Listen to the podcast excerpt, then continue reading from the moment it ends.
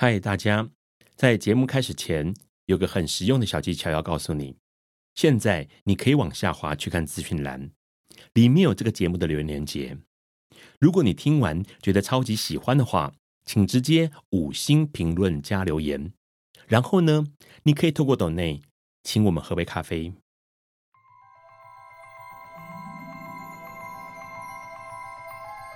Nice ist bar alles ist erlaubt。尼采说：“没有事实，只有诠释。”幸好在笨瓜的世界里，问题永远比答案重要。今晚，让我们一起。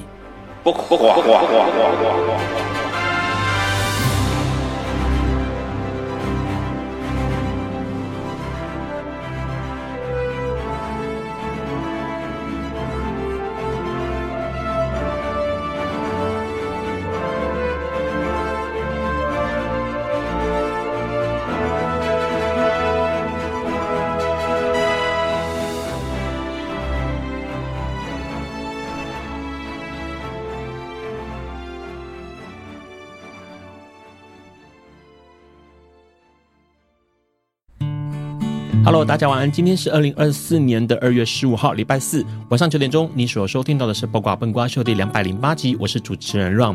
赶快继续跟大家拜年哦！今天是大年初六啦。那当然，龙年一整年都希望大家能够福气、好运、财运通通来哦。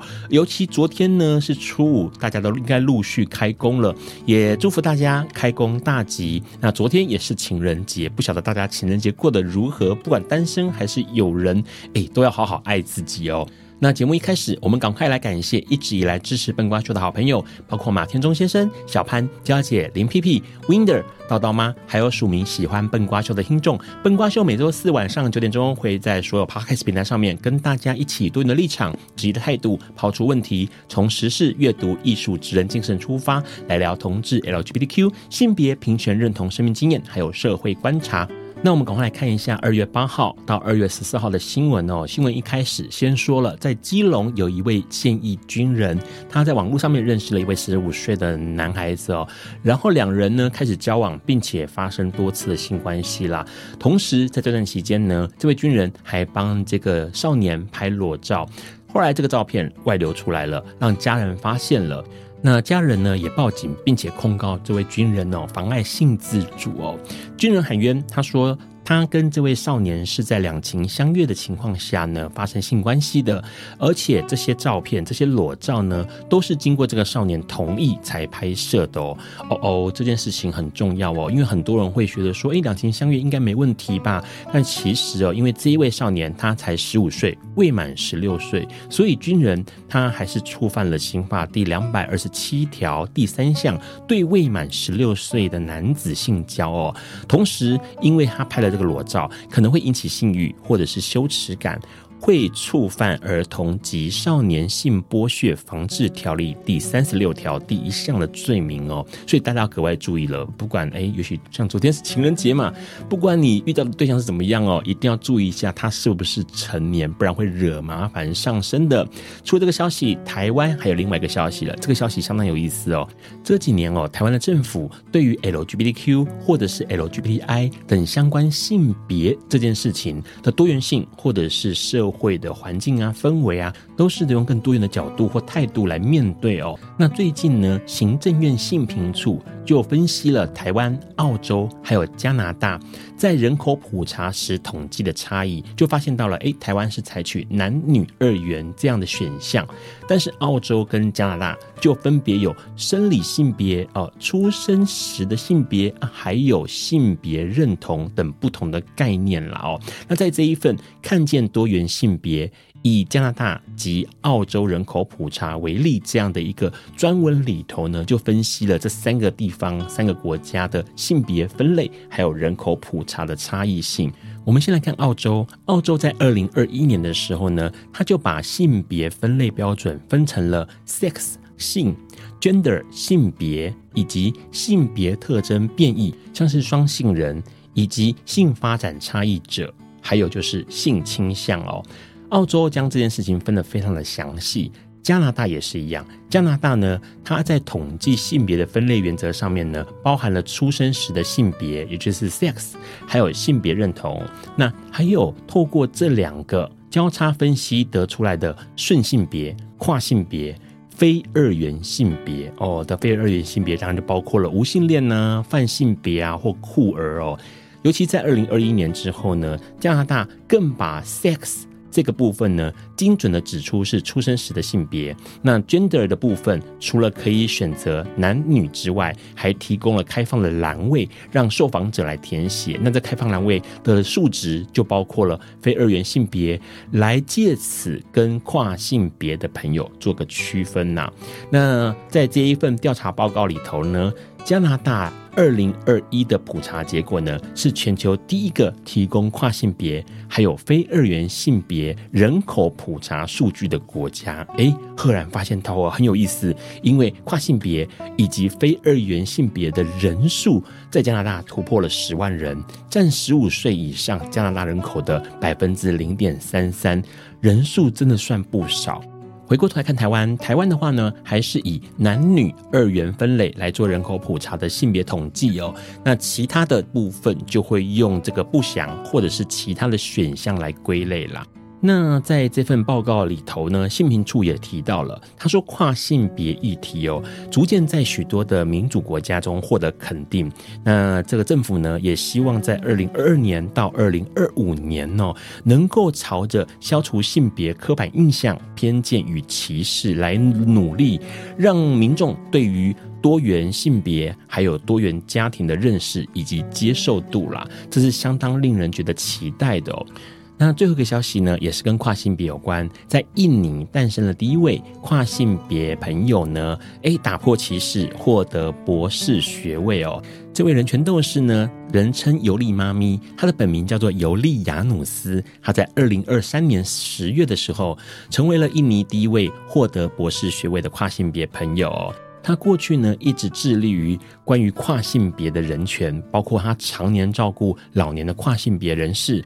并且呢，在雅加达近郊的德伯县利莫区成立了全球第一座老年跨性别之家，里面已经有数十位年过半百的跨性别朋友们哦住在里头了。那这个尤利妈咪呢，她在二零一八年的时候决定要攻读法学博士学位，因为她知道这样子可以更能够保护大家，还有推动跨性别的权利啦。那今年已经六十二岁的他呢，走在校园其实常常受到歧视，不过他还是坚持要完成学业，表达跨性别朋友跟一般人没有不同，也能够像大家一样接受高等教育哦。因为其实，在印尼有许多跨性别的朋友是因为没有学历而被迫在街头卖淫或者是卖艺为生的。呃，尤利妈咪就说了，她说跨性别仍然持续受到压迫，这就是为什么她要努力打破社会还有政府对我们大家的看法。即使我们遭受到歧视，她仍然期许哦，政府能够张大眼睛来看个清楚哦，这是相当相当令人敬佩的哦。关于发声，关于挺身而出这件事情，可能可以透过很多的方式。今天要来的来宾就要告诉我们，他透过戏剧的方式，他透过表演艺术来传达他想讲的内容。在来宾都跟我们聊聊之前，我们先稍微休息一下。有一天，亚里斯多德在河边洗脚，他看了看身边的学生，将脚抽出水面，再踏入河中，说：“此水已非浅水。”而另外一位古希腊哲学家赫拉克利特也说：“人不能两次踏入同一条河中，因为无论是这条河或这个人，都已经不同，就如同历史上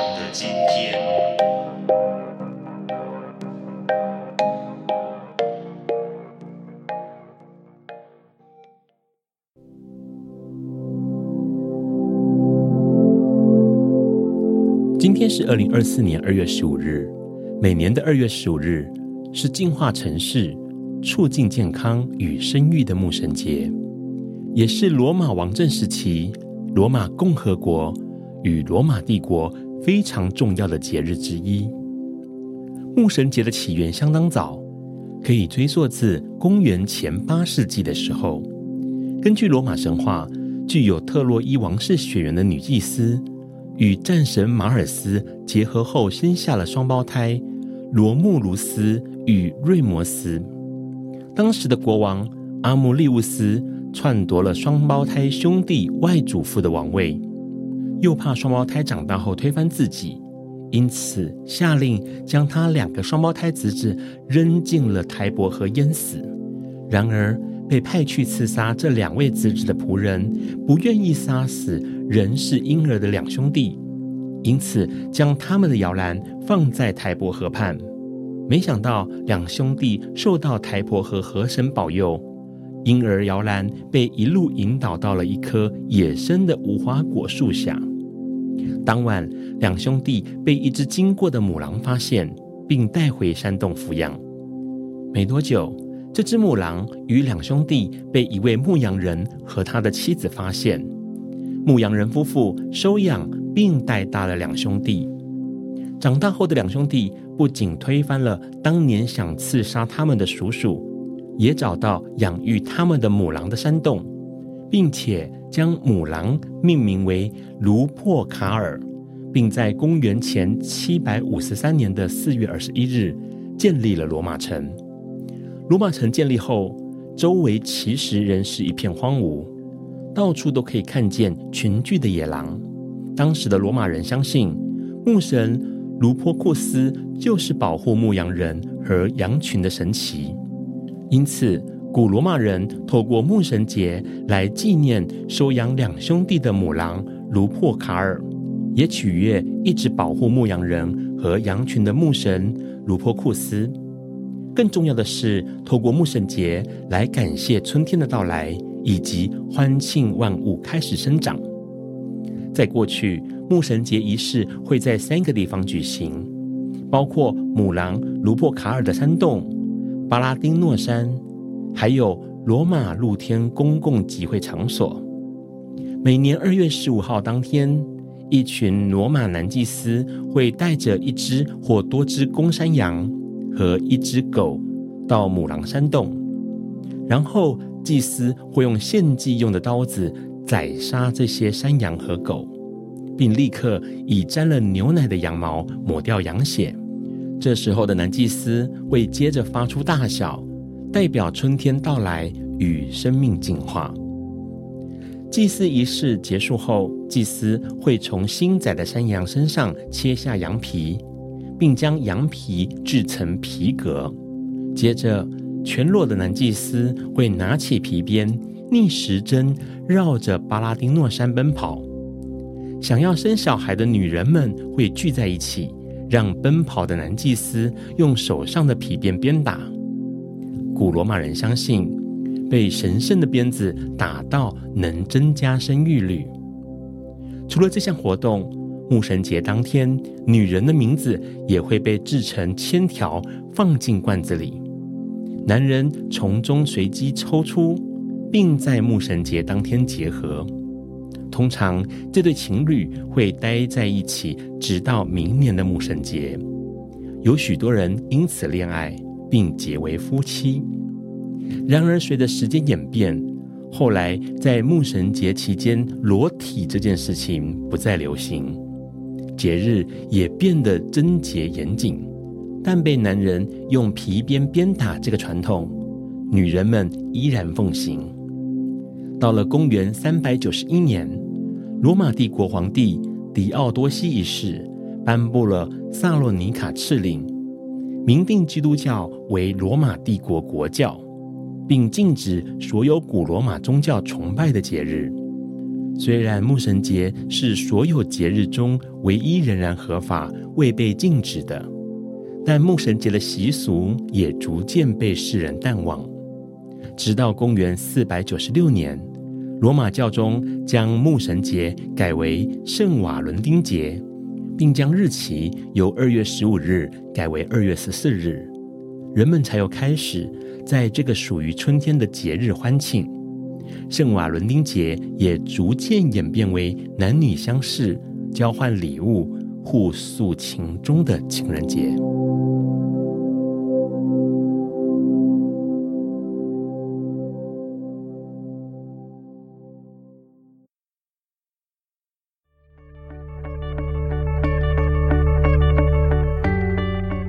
今天是昨天的明天是明天的昨天。今天可以是去年的今天，前年的今天，甚至是历史上的今天。但今天不会重来。你今天过得如何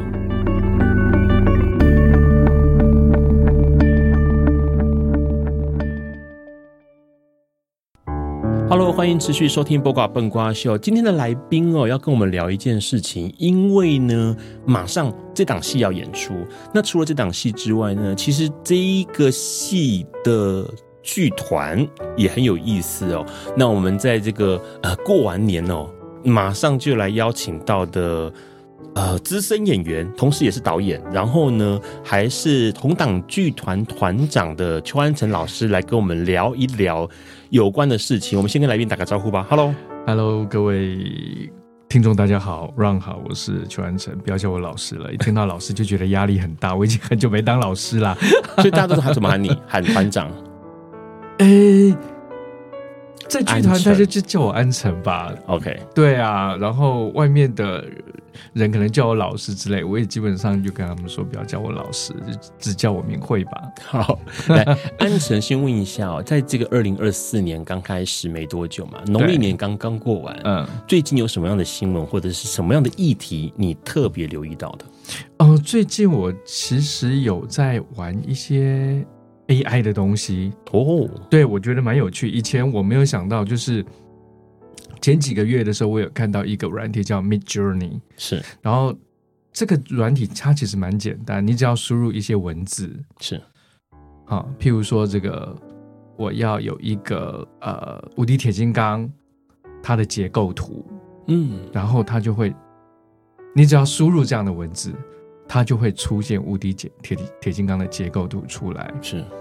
然后对我来讲，其实蛮讶异，就是如果你可以产生这样子，那表表示说，我只要输入任何文字类似的文字，譬如说我我要做一只龙加鸟的结合，或是一只龙加马的结合，它就可以马上生出那样子的影像给你看。是。那你会大概知道说，哦，这个龙加马，它可能有产生几种可能性。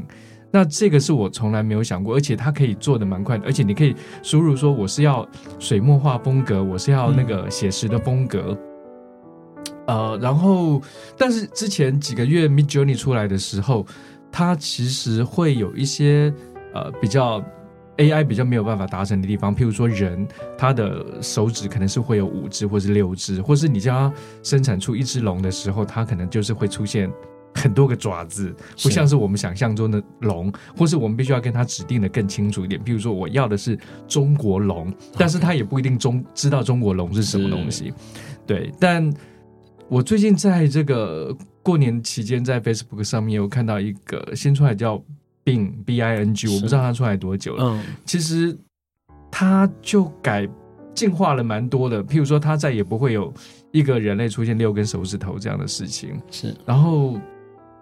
最近我也一直在玩，就想说，我过去的海报，譬如说，啊、呃，白色说书人，嗯，他是人家布袋戏，因为我每次都要跟我的那个海报设计沟通好久，对对，然后我在想说，我有没有办法自己先，呃，创造出一个草图的样子给他这样子，嗯嗯、所以我就会说，呃，我要出现一个，呃，我乱讲的，阿嬷家布袋戏，阿嬷在玩着布袋戏，旁边有两只。蛇精跟龟精这样子，OK，嗯，可是就会出现一个问题是，这个这个 AI 它不太知道布袋戏是什么，是是是，然后它可能会出现泰国偶啊，出现各式各样你想象想象不到的偶这样子。嗯，但我觉得这件事情其实它已经开始让我觉得说科技的进步是超乎你的想象之外的。那再加上我觉得前一阵子有一个朋友。他传给我一个东西，他只要用我的脸，然后他就传到一个，我们就叫身为技术吧。是，然后就是传到一个，传到另外一个动画上面，然后那那个人就是开始有有着我的脸的一个一个武打明星，他就开始开始开始有那个功夫片段影片片段，对一个影片的片段，那时候就觉得哇，这会不会开始真的产生一些？一些什么政治上的危机之类的，嗯、有些时候真伪难辨，是。这件事情蛮有趣的。眼见不一定为凭了。对耶，我我我突然开始不知道，有点忧忧忧虑起来了，是担心起来了。不过还好，就是说现在的技术它会阻挡你，譬如说这个 Midjourney 或者是 Bing，它会阻挡你说你不可以用真的人。譬如说我只要输入 Beatles，它可能就没有办法出现 Beatles 的样子。是，那可能可能会稍微不会这么危险一点。可是我觉得，说不定过了十年、二十年，也许那些技术会不会变得更更进化一点？不知道，嗯。听起来让我觉得蛮蛮蛮有趣的，也不需要等到十年二十年，可能短短几个月就可以达到了吧？对呀，对呀，对。因为其实刚刚安藤说的这些，因为其实像今年的有些朋友可能有收到，因为笨瓜秀这一次就试着用 AI 来做一张贺年贺卡，嗯，对。然后那时候我记得我在。希望他做一条龙，嗯，然后戴着耳机，对，因为毕竟是听有声节目嘛，对，然后飞翔在天空中。那我下了指令，就是一条龙戴耳机飞在天空中。然后因为我很喜欢新海诚的电影，所以我就说我要新海诚的画风，哎、哦，画出来了。可这个龙怎么样？就是有翅膀啊，哦，这个翅膀是移不掉的。哦、然后我就想说，到底是不是我指令下错？我给他中国龙，给他东方龙，各式各样的，想要暗示他传说中的龙这些，但。它还是有翅膀。那我在想，有可能新海诚跟耳机这两个指令会让它不得不要有翅膀。对，所以我的翅膀就一直存在。我想说，好吧，算了吧。那后来有朋友跟我讲说，哎呀，人家说如虎添翼嘛，你这个如龙添翼也不错。我说好吧，那就接受吧。因为说实在话，蛮有意思。它会依照你的指令，你只要描述的够细节、够详细，它有办法去做到你想象的。对，嗯，这件事情很有意思。对，我觉得最重要是他拓展了一些我的视野，或是他在很快的时候可以。把不同的元素组合出来。以前的时候，你还真的要靠想象，可是它现在视觉性的东西很快，一秒就可以出现了。对，这件事情让我觉得蛮蛮讶异的。好，不过呢，嗯，今天要聊的事情呢是很传统的事情。对，好像没有 AI。待会我们跟我们的安辰来聊一下他最近要出的一档戏，这档戏叫《白色说书人》。同时呢，还要聊一下他这个戏团红档剧团在做什么事情。我们先稍微休息一下。嗯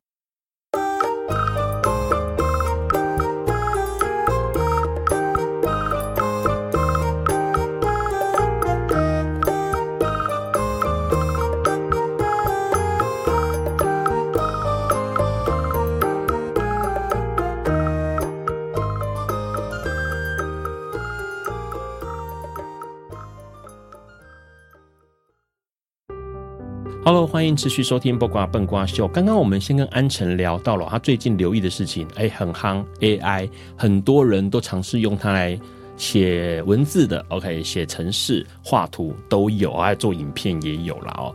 那当然呢，他安辰在处理的是剧团、剧场、舞台的事，这个事情是实际的。我们先跟来宾打个招呼吧。Hello。Hello，我是邱安辰，大家好。好，安辰哦，先来介介绍一下，让大家认识一下你。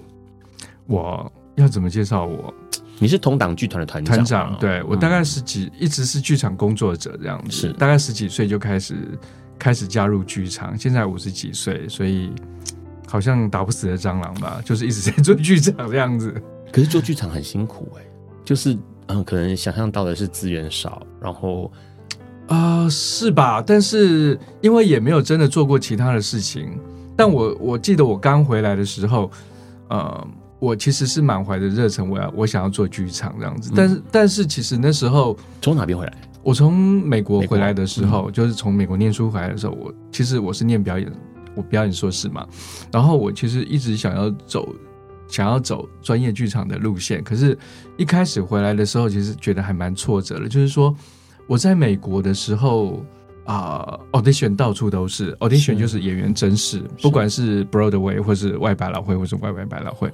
可是当回台湾之后，就发现好像甄试的机会没有那么多，因为大部分的导演都会使啊、呃、用自己所熟知的演员这样子。对，所以其实，在台湾不太有被甄选的机会，所以我那时候蛮挫折的。呃，所以我刚回来的时候，我就在一家。这个专门送小孩出国念书的一个英文的英文的，这不太算是补习班，嗯，就是类类似什么美加什么之类的那种机构是？对，一种机构就是专门你要呃，就是我们要去外国念书，然后要申请一些做申请一些事情，然后他就会帮你申请，然后或是说哪哪个学校有什么呃语言学校，然后你可以委托这个学校帮你申请之类。那我们那个那个那个机构其实就是很多是负责小孩子，所以其实有些时候你不是在跟你不是在跟小孩子互动，你是在跟小孩子的爸爸妈妈互动，嗯、其实那很麻烦这样子。然后做了这些事情之后，我记得大概工作就是早上九点到晚上六点吧。是。那我那时候很单纯的想法就是说，OK，我白天我就是做去做这个事情，然后七点到十点我就是要去排戏。OK、嗯。可是，嗯，回来的时候也是很不习惯，就是。做这些事情的时候，老老板都会五点五十开始开会，嗯，然后五点五十开会开到六点半，好耽误你下班。对，然后你又不能提早下班，然后如果事情没做完，就就是继续做，然后就是不知道做到几点。那可是我通常我就跟说跟老板说，可是我七点我一定要走，欸，哎，是因为我已经跟演员预约我要去拍戏，但总不能导演自己没出现吧？是，但是很怪。可是导演就会觉得你这样子不行，没有完全投入工作。嗯对，然后后来这件事情做了三个月之后，我就觉得不是很高兴，你就跳出来全职做剧场了。对，我就去.我就是真的去找一个剧剧团行政，嗯，在欢喜班戏团工作，做了剧团行政做了一年，所以那时候做，我开始学习就是如何申请，像国艺会啊、文化局啊申请钱这样子，是。申请补助，所以基本上一些剧团的行政，我大概就是在那那里学到的，然后。嗯后来就开始创立自己的剧团，呃，所以有大概有七年的时间吧，我大概就是一人剧团。七年的时间是一人剧团，就是你自己又是团长，又是演员，又是行政。哎，不对，应该应该不是我就是演员，对，应该是说我是校长兼壮中。OK，对，然后有不一定是所有的戏都我有。我有参与演出啦，对，但是就是说，所有的行政啊，我都要自己做，然后去如何去做行销啦，如何去发 DM 啦，自己自己骑着摩托车到处去发 DM，这样这些事情也都是自己做，嗯，所以大概有嗯，大概有七八年的时间我在做这件事情。可是像现在哦，你从接触戏剧到现在，刚刚说了，其实你创同党剧团很早就创了嘛，对，那到现在其实也超过三十年的时间，没有啦，有没有？呃。哦，大概是两千零两千年回来的，两千年回来，OK，所以大概是二十二十二十年左右。对，OK，对，OK。那有没有什么让你很印象深刻的事情？印象深刻哦，你是说创立剧团吗？还是在剧场的时间？在剧场的时间哦，有一件事情蛮有趣的，就是，但是它是在美国发生的。嗯啊，应该是说，对，第一件事情可能就是说，我记得我那时候第一次跟一个美国的同学排一出戏，是，然后我们两个其实就是。因为演员对演员，有些时候你站的距离非常近。然后我我那时候都是在美国吃了吃了这个麦当劳的汉堡之后，我就去排戏这样子。然后，然后那一次呢，我的同学就跟我说：“安辰，你呃有一件事情你要注意，你就是当我们在排戏的时候，啊、呃，我都会闻得到你嘴巴的那个。”这个食物的味道，食物的味道，汉堡的味道。嗯，他说你以后要注意这件事情。哦，我说哦，对耶，因为我以前好像都没有去想想到这件事情。嗯，后来，但是因为那时候我也不会真的去，真的不会带着牙刷到处去吃。对，每每每次吃完饭就刷牙这样子。后来我那一次我就决定说，呃，我去买个口香糖好了。对，我就买个口香糖，吃完了之后再去排戏。他还是跟我说：“安辰，我还是闻得到你刚才的味，你刚才吃的东西的味道，就汉堡加口香糖的味道。对，汉堡加口香糖的味道。嗯、那我想说啊，天哪！好，我觉得以后我真的养成了那种，我拍戏之前我就一定会刷牙的习惯。Oh, OK。然后我回台湾的时候，因为这件事情好像对我来讲变成一种仪式，是我每次在演戏拍戏之前，我一定要做这件事情，嗯、确保。”就是跟我演对手的演员觉得舒服，嗯，跟觉得跟觉得自在，不会因为我个人的问题啊。然后，所以可能是因为这件事情，我特别的敏感。我就记得有一次，我要跟一个演员演对手戏的时候，里面还有一场接吻.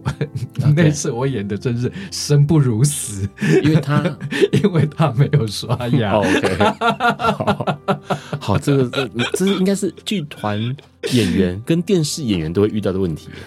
对，是对不对？所以刷牙，呃，演戏前刷牙或者剧剧场前刷牙成为了一个仪式。有时候可能不一定要演戏，或是因有对手戏，但是你已经养成那个习惯了。对对对，哦，好像蛮多演员或者是蛮多剧场的人都有这些演戏前或进剧场前的仪式，对不对？因为像我认识一个朋友，他就是林子恒，一个演员，他很习惯在演戏前要走路，走一段路。哦，是他他说这件事情对他说超级重要。呃，不管他住的哪里，住的饭店住哪里，或者是距离剧场多远，他都会刻意在前一站或前两站，对，然后用走路的方式走进去。他说那个过程会让他安静下来，然后准备好待会要排练，是或者是待会要演戏。我是我是排练完或是演出完，我都要在那个剧场外面沉坐着大概一两个小时，太久了吧？我会。不会啊，我就是让我自己开始放空，OK，然后把那些刚才的那些嗯情绪或是紧张的那种感觉全部都丢掉，我开始放空，恢复到自己这样子，嗯，算是一个开关的过程。对对对。那问一下，因为其实让你演戏或导戏这么久了，你会怎么样定义演戏这件事情，或者是如何定义戏剧这件事情？那你自己又在其中扮演什么样的角色或者是身份？哦，因为。就表演这件事情，我其实很难讲，说我为什么喜欢表演。表演嗯、对，我从小就很 enjoy 这件事情，可是我其实不太知道为什么。譬如说，我小时候很喜欢看布袋戏，是我小时候很喜欢看歌仔戏，然后我在小学的时候就会找我的同学来演乞丐王子。是在小学，我们以前小学都有同乐会，我不知道现在小学有没有这件事情。就是每一个学期，老师就会说我们来做个同乐会，然后同学都要不是演戏啊、唱歌、跳舞啊，然后我总是要找我的小学同学，我们甚至没有排练，我们就说。等一下呢，我们来演这个乞丐王子，我演王子，你演乞丐这样子，然后我就把故事简单的说一下，我们两个就这样上台了。然后我记得有一次呢，就是那个王子要殴打，就是要打赏乞丐一巴掌这样子，我就是真的在舞台上赏我的同学一巴掌，对，我的同学立刻翻脸，说我再也不演了。对，可是你很 enjoy，对，我就很喜欢这种。可能跟你自己的生活一种不太一样的、嗯、的感觉。那后来其实后来他变成工作了之后，其实他其实是一种压力耶。怎么说？就是他必须要让你可以维生，他不再是、哦、对对对对，他不再是不再是自己演爽的就可以了。对，对你真的不是 演爽这件事情是不够的。是。那在久了之后，其实它就会变成一种消耗。OK。对，那这个你就是要想办法去克服克服这样子的消耗的问题。嗯，对。可是，在你创同党之前，还没有想过这件事情哦。没有，那时候我只是觉得我有很多话想讲，这样子。好，一头热的，对，一头热，很多话想讲，很多事情想做，很多事情想要跟别人 share，或是说，我觉得我不是一个会站出来呃摇旗呐喊的人，是。但是我觉得剧场可以帮我做到这件事情。虽然就是说剧场的观众没有那么多，受众没有那么多，但是它满足了我一部分小小的这种这种欲望。嗯，对，嗯，很有意思。那对啊，所以一直一直到其实后来一直到婚姻平权那时候，我才第一次真的真的站站在街头。以前我的确是想，但是我那时候就觉得说。我会不会年纪太老了，你知道吗？你你的前辈会有像田启源这些人物 都已经做了这些事了，不是吗？王墨林啊这些，可是他们那时候应该都还蛮年轻的吧？我在想，我不知道。好，这蛮有意思，因为其实呃，之前呃，有些听众都知道嘛，Ron 之前在云门舞集工作很长一段时间，嗯，然后林老师就说，他说他其实创云门舞集这件事情。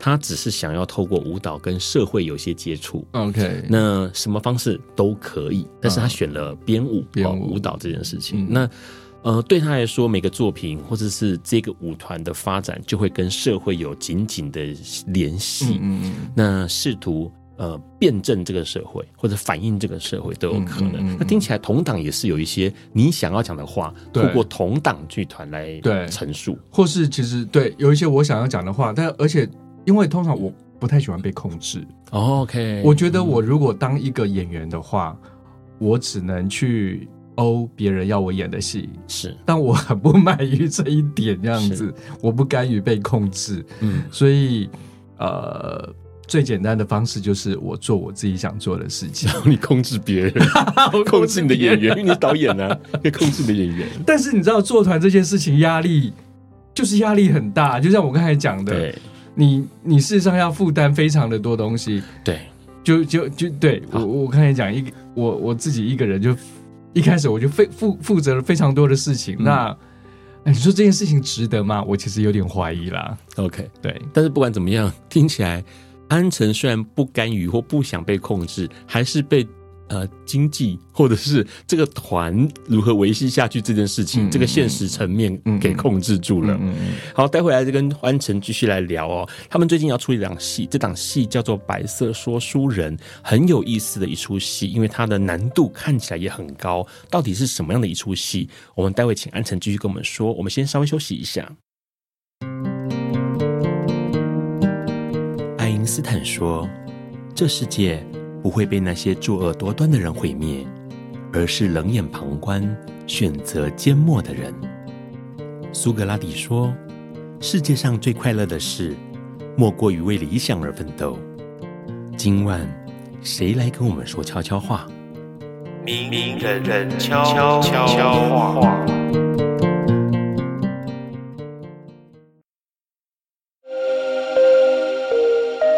大家好，我是包奕安。作为一个演员，我需要常常挑战，做很多很疯狂的事情，譬如说高空弹跳，譬如说把自己丢进各种意想不到的角色情境里。但最困难的部分，就是面对真正的自己，把自己打开来，挑战自己的各种价值观念。希望大家未来在看待一些重要的社会议题时，都能够非常勇敢的放下心中的成见。退一步来思考，看到事情的全面性。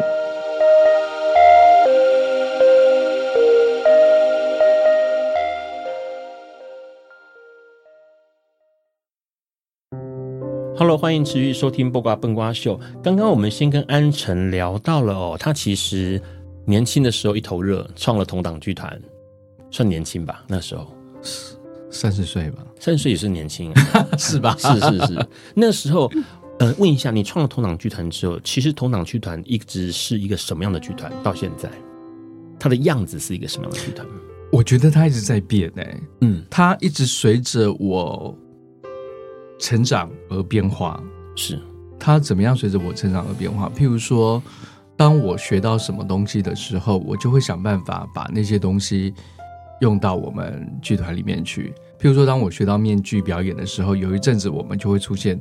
有关于面具的演出，譬如，所以有一阵子我们做了一些呃希腊的作品啊。嗯、然后当我学到布袋戏的时候，我其实就会想办法把布袋布袋戏用到这个作品里面去。是，那所以它其实是一直一直跟着我在变化。所以当初我们做《白色说书人》的时候，其实是因为我大概在二零一五年的时候。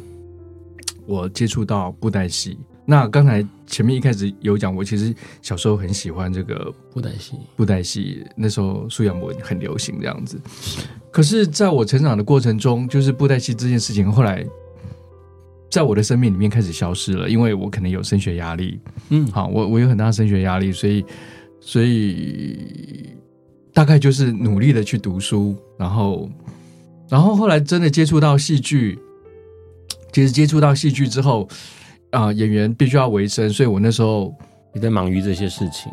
没有，我那时候开始去学不一样的嗯戏剧的呃种类。那为了维生，为了维生，我譬如说我也去演儿童剧，OK，然后我也去演无独有偶的偶戏。然后我在演无独有偶的偶戏的时候，那那时候其实大概又是我开始接触到戏友这件事情。但是演了两三出偶戏之后，我就觉得说。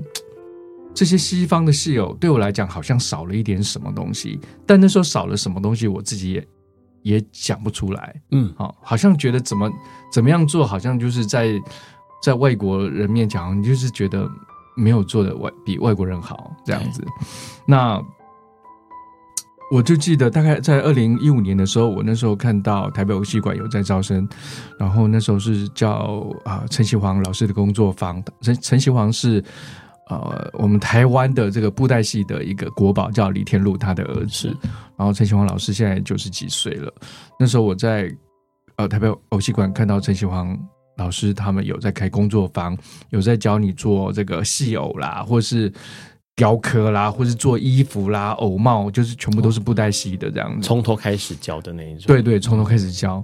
然后我就想说，呃，我好像可以去去学学看这样子。嗯，所以。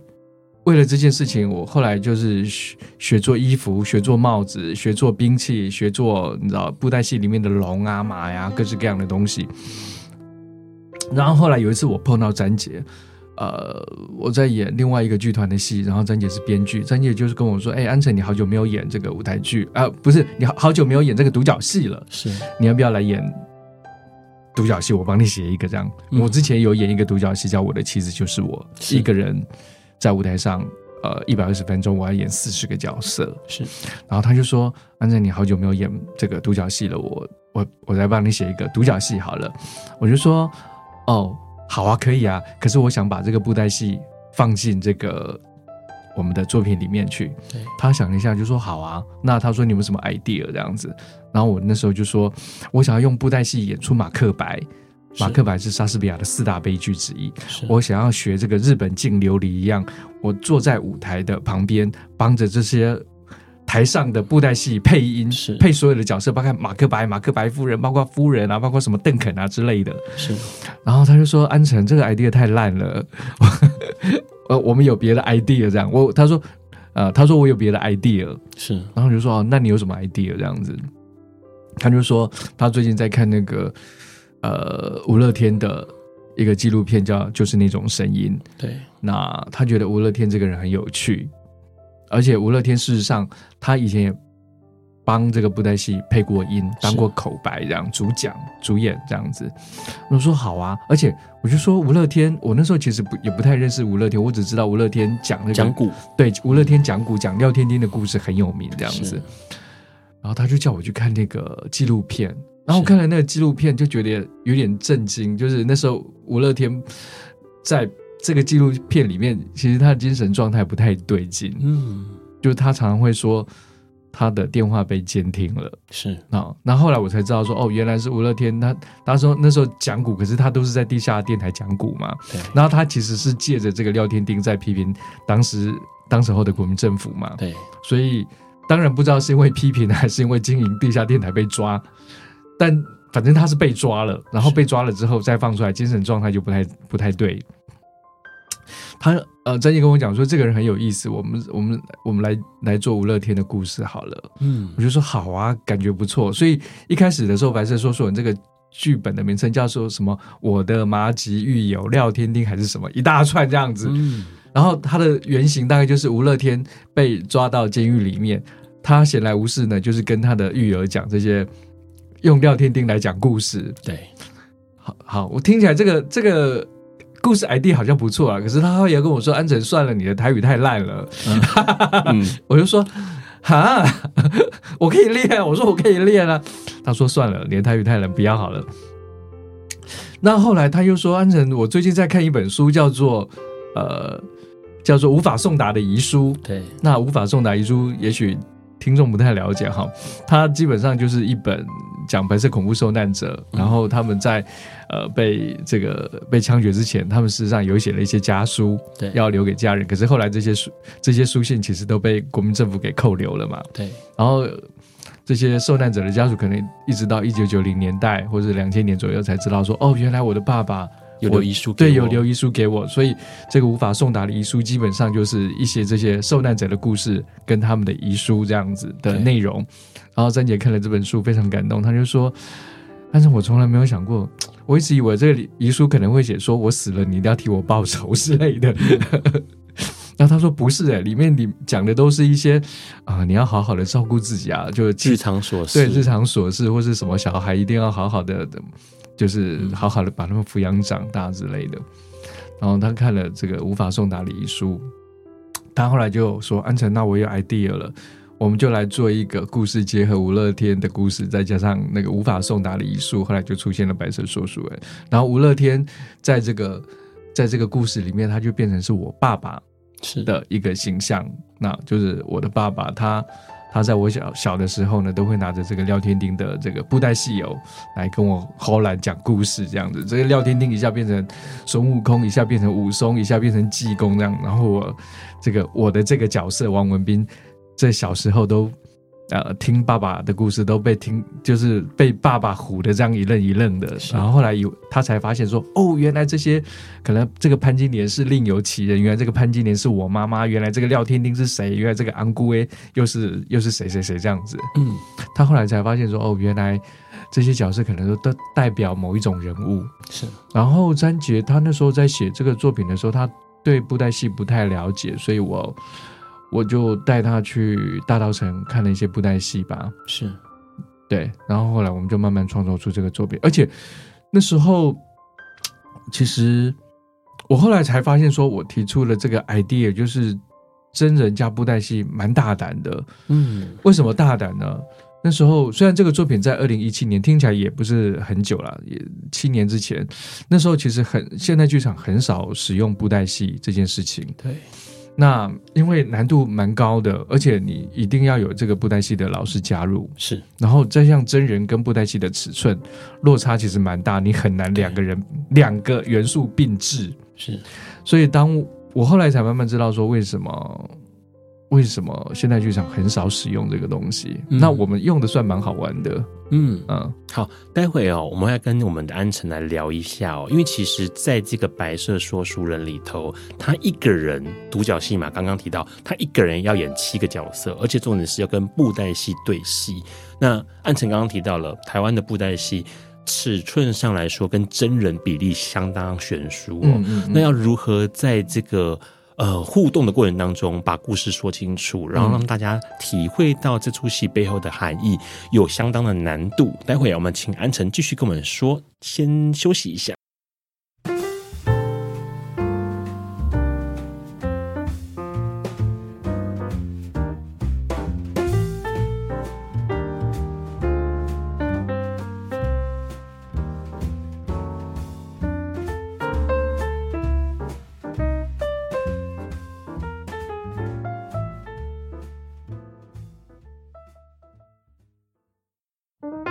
Hello，欢迎持续收听《播瓜笨瓜秀》。刚刚安晨提到了《白色说书人》是一个独角戏，同时呢，他必须要在里头，呃，跟偶对戏。我先问一下，在里面你演一个人演七个角色，嗯，然后又要跟偶对戏，为什么要用这个形式？为什么要用这个形式哦？因为一开始的时候，我只是想说，呃，一开始的时候只是想说一个人，啊、呃，加布袋戏。然后布袋戏里面，詹杰其实他就设计了这些布袋戏。一开始他只是爸爸，他在他在使用啊，他为了要跟小孩子讲故事，所以他出现的布袋戏。然后在在在这个戏里面，为什么出现布袋戏呢？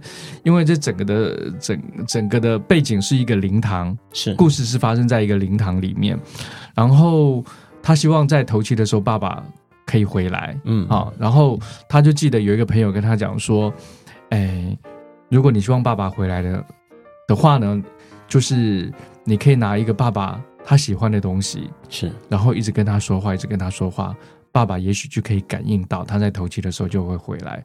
然后我的角色叫王文斌，王文斌就想到说啊，爸爸小时候常常拿这个布袋戏，嗯，来对布袋戏的戏偶来跟我跟我玩，对，然后所以我也许。就可以把这个布袋戏放在舞台上，放在这个灵堂里面，然后对着布袋戏讲话，也许爸爸就可以感应到了。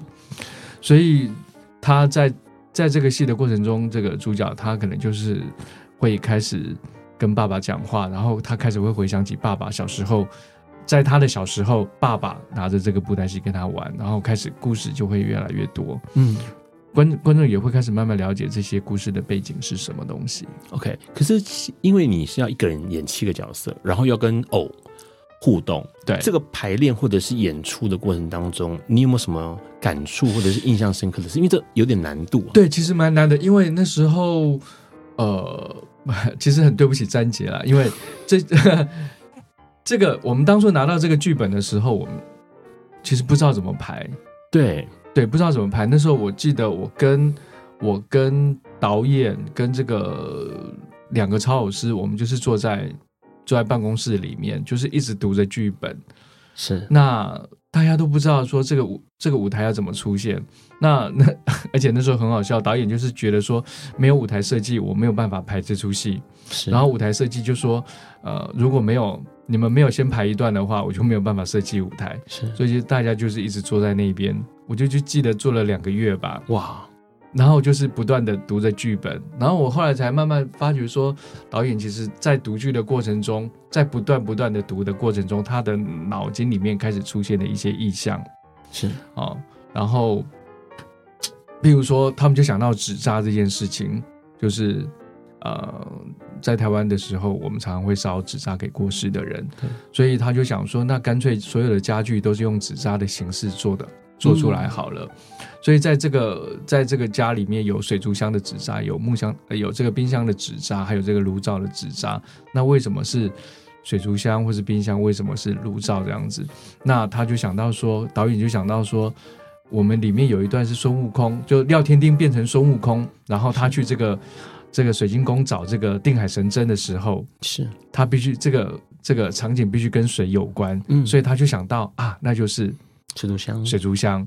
然后有一段是爸爸失智的时候，他不小心要把把家里给烧起来。我们就想说，那家里什么东西跟火会有关系？我们想到厨房，后来开始想到瓦斯炉，后来就想到说，哎，那是不是就是用炉灶这样子？嗯。所以其实舞台上的场景是这样子一点一滴被建立出来的。而而且一开始的时候，我们在想说，真的要用纸扎吗？舞台上所有的东西，这个在现代剧场听起来会有点嗯。匪夷所思，这样子，你真的要把，真的要去做纸扎？那我们这个纸扎从哪边弄出来？你知道？你去买好像可能会非常非常的贵吧？嗯，对。然后我们后来想到的方法就是，我们就是自己做纸，真的做纸扎。嗯，所以我还记得那时候我去，那时候士林捷运站下面有那个有一家竹子店，是我就是我跟舞台设计就是真的去买竹子，然后我们开始批竹子。然后自己做，然后真的自己做。所以一开始首演版的时候，二零一七的时候，它真的是我们自己做的纸扎，里面就是真的是竹子。嗯，后来演完了之后，其实它就开始那个竹子就开始有白翼之类的。是，所以后来看到的版本，其实它大概就是用水管做出来的。嗯，但是有同样的效果。OK，其实哦很有意思，因为这一次的这个白色说书人里头讲到了布袋戏，然后讲到了。背景是白色恐怖的某一些内容嘛？对对对，这些都好像跟控制还有被控制有关系。嗯嗯。然后一开始我们也提到了说，其实安城是一个不喜欢被控制的人。嗯嗯嗯。可是这个整个的戏的内容，会不会让你觉得他很压迫，或者是有一些什么样的感触？呃，第一个，当使用布袋戏这件事情，我们其实后来也想到，它有那种控制跟被控制的东西。我觉得全剧其实有有一点在讲说，不管是什么样的人，他基本上都是被。命运给控制着，即使你很想去挣脱它，但是有些时候这个命命运的力量太强大，你其实逃不掉这样。对，所以其实布袋戏有这样子的意象跟这样子的的的母题在那边是，呃，然后其实我们一开始也担心说白色恐怖这样的议题。啊、呃，太严肃，但我必须说，白色恐怖并不是这出戏的一个主轴啦，它只是一个背景而已。所以前面的前面的一开始，我们都是尽量的加入一些好笑的元素，因为我觉得布袋戏其实很好笑，是很多东西很好笑或者很好看这样子。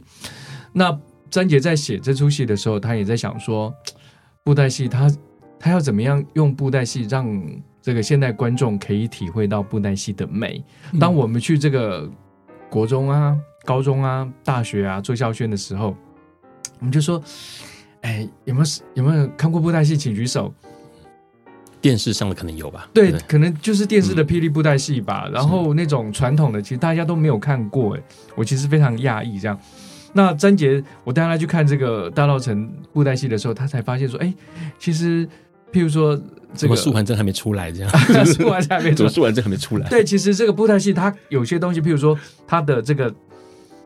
这个砍砍杀杀，不不不能不能说打打杀杀，嗯、就是说布袋戏的这个打斗啊，或是有一些武侠的对武侠东西，其实可以做的蛮好的，嗯、而且布袋戏可以做的很细致。是，比如说它可以梳头发呀，它可以它可以写毛笔啦，它可以把这个茶杯拿起来喝酒啦，是这些东西可能我不知道霹雳布袋戏做得出来吗？要靠剪接，要靠剪接，还有局部摄影。嗯，对对，但。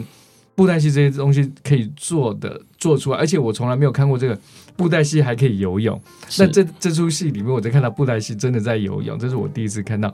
所以对我来讲，做这出戏一个很有趣的事情是，我说我小时候很喜欢看布袋戏，可是没想到我长大之后却在这么近的距离看着超偶老师在我面前演布袋戏，而且还自己演给我看呢。而且是有互动的，你们是对，是有互动。哎，问一下哦，其实像刚刚提到一开始提到那个控制跟被控制，嗯，经过这么多年，呃，安辰对于自己不喜欢被控制这件事情有没有改变？有没有什么变化？我其实没有想过我，我我喜不喜欢被控制，或者能不能够接受被控制这件事啊？我只有想到我要做，我要做自己，做自己。对这件事情对我来讲是蛮重要的，是逐年逐年的越来越加深这一个想法。对，譬如说我之前去念了戏剧系，然后我之前呃念了台北工专，然后台北工专之后，嗯、其实我很多同学就去当这个工程师。我是念化工科的，我很很多同学就当工程师，都都不错吧，都做的蛮好的。那、嗯、我就想说，那我去。念戏剧系，我后来就是台北工作念完，我去考戏剧系这样子，然后现在做剧团，好像我也不知道，跟他们比起来，可能收入差一大截吧。嗯，但我我希望我是有比较快乐啦，我希望我不知道有吗？你觉得这几年下来，这几年下来其实没有哎、欸，可是同档剧团越来越呃知名度越来越高，不不是，但是就是压力总是总是有很多的压力，而且譬如说我我以前。可能就只有我一个人这样，我只要养活我自己就可以了。可是我后来开始有一些行政人员，是从一个变成两个，所以我现在还有两个两个行政人员，所以这些其实的对我来讲都是蛮大的负担。而且而且就是说，我现在再也回不去我自己一个人 一个人做事的样子了。因为当你做到某一个程度的时候，其实你会发现很多事情你没有办法一个人做，你必须要有人去帮你。是对。安辰今年几岁？这可以这可以说吗？啊、呃，我突然顿了一下吧，五十呃五十五十五吧，五十五岁。所以呃，这件事情在刚刚说这个时间点，应该都是还算是在轨道上面吧？你所想象的轨道上面，算算。但但是就是说，我没有办法去想说未来会怎么样。嗯、我刚才顿了一下，并不是说我不想讲我的年龄，而是我其实没有去数这件事情。OK，我也我也不想去去看未来。我觉得我唯一能做的就是。Focus 在现在，我只能说，我把现在的事情做到最好。像今年二零二四年，其实同档就蛮多事情在处理了嘛。对，像这一次的三月八号开始，三月八号、九号、十号三场在水源剧场的《白色说书人》嗯。对，然后完了之后，好像马上就会有这个呃其他的戏要演出。对，我们就是父亲母亲，接下来会在。这个屏东演出在六月的时候，嗯、然后九月的时候又会在北部的某一个艺术节演出，这样子。是 OK。这个另外一出档戏叫做《父亲母亲》，这个 run 看过，嗯、非常好看，嗯，很精致，然后让人发人省思的一出戏。那不过呢，紧接着三月初，三月八号、九号、十号就是《白色说书人》演出时间啦。那在水源剧场其实也不远，就在台大对面哦。要聊到这些事情，就是希望大家能够去看一下目前台湾的戏剧有有很多有趣的地方，有趣的切入点哦。最后面，请安辰讲一下，呃，二零二四年好了，有没有什么新的愿望，或者是期期许，对于自己或对于通常剧团的期许？呃，对于自己就是身体健康，嗯，因为到了 到了一定的年纪之后，因为我发现我最近的射护线肿大，是对我来讲，哎，真的还蛮造成困扰的耶。是，然后对于剧团来讲，就是平平安安、顺顺利利就好了。OK，好，最后面我问问那大家，你身边有控制或被控制的经验吗？那你看过同档剧团的戏吗？那你知道白色恐怖吗？都欢迎大家留言分享哦。今天非常开心，也非常感谢我们知名剧场导演，也是演员，也是同档。剧团团长的邱安成来到笨瓜秀，谢谢你来，谢谢，拜拜，谢谢哦。那也希望这个祝福同党剧团还有团长在新的一年呢，都跟我们一样越来越好哦。那下周四的时间，二月二十二号呢，前金石堂的汀州店店长，同时也是书籍人简明伟要来跟我们聊一件事，因为二月二十号到二十五号是台北国际书展了，书还有阅读，还有为什么现代人不阅读这件事情，都值得我们好好的思考一下哦。今天的节目就到这边告个段落了，非常开心，本瓜秀能够一直陪伴大家，我们下礼拜四见，拜拜，爱你们哦，嗯，拜。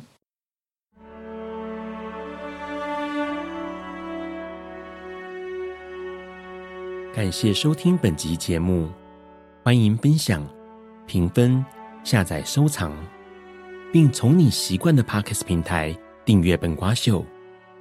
此外，你的热情抖内也是对本瓜秀的最大肯定。